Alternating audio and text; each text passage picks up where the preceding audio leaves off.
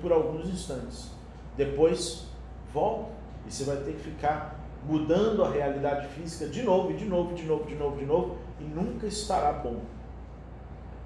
E isso é a ideia representativa dos hebreus que tinham que construir tijolos e tijolos e tijolos e tijolos e tijolos e nunca davam o tijolo necessário para cumprir a obra. E nunca acaba a obra.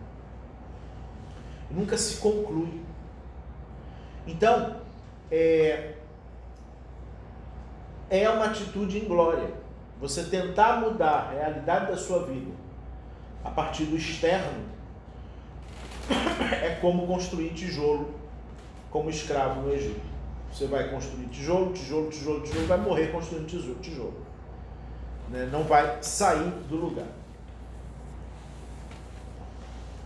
Então, quando ele diz eu mesmo, eu lhe fiz sair da terra de Messer, o que, que ele está dizendo com isso?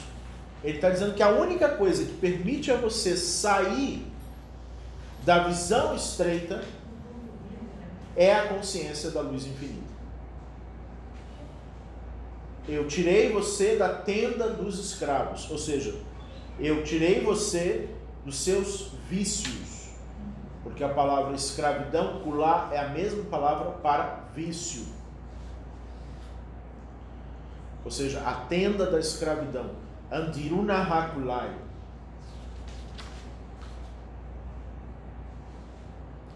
Ainda no primeiro mandamento, não haverá para você outro Allahá contra minhas faces.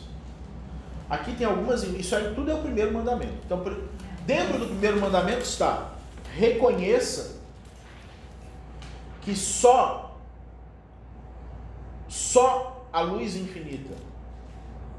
E você pode entender luz infinita como consciência infinita é que tira você do estado de escravidão e de estreiteza.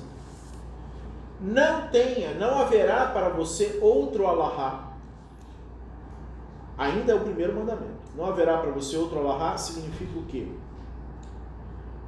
Não quer dizer, como muitos interpretam, que só existe um Deus verdadeiro que é o meu. Não é isso. Né? Não terá outro Allahá. O termo Allahá, ou em, hebraico Elohim, é um termo muito, muito interessante, porque ele não chega a ser exatamente o nome de Deus, por exemplo. O próprio faraó é chamado de Elohim, num determinado momento do texto bíblico. Né? É, Elohim, ou Allahá, é tudo aquilo que eu considero divino. Ou tudo aquilo que eu considero causa. Tudo aquilo que eu considero causa. Então, por exemplo, se eu acho que a minha vida vai ficar melhor se eu tiver mais dinheiro, o dinheiro é um alahá para mim, se eu pensar assim. E aí eu estou descumprindo o primeiro mandamento. Se eu achar que a minha vida vai ficar melhor se eu tiver aquela pessoa na minha vida, aquela pessoa é um alahá para mim. Ou se eu tiver um iate, o iate é um alahá para mim. Ou se eu tiver um emprego melhor, um emprego melhor é um alahá para mim.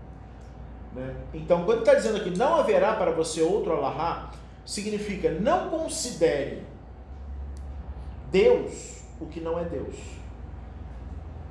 Não importa qual seja o seu Deus. Não importa, até porque os dez mandamentos não são para os hebreus. Os dez, os dez mandamentos são para a humanidade. E ele deixa isso claro aqui quando ele diz até o estrangeiro deve cumprir. Ou seja, é, então ele não está falando